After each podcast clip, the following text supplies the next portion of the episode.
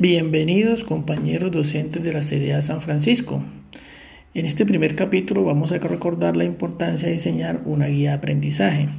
Recuerden que el aprendizaje se puede obtener de los estándares de calidad, matriz de referencia, DBA o mallas de aprendizaje.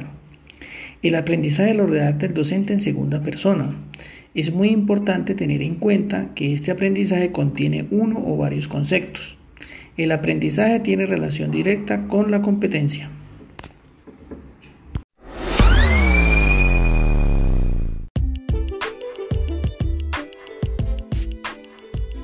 Luego de definir el aprendizaje, se procede a elegir las actividades que son necesarias para que el estudiante logre desarrollar dicho aprendizaje.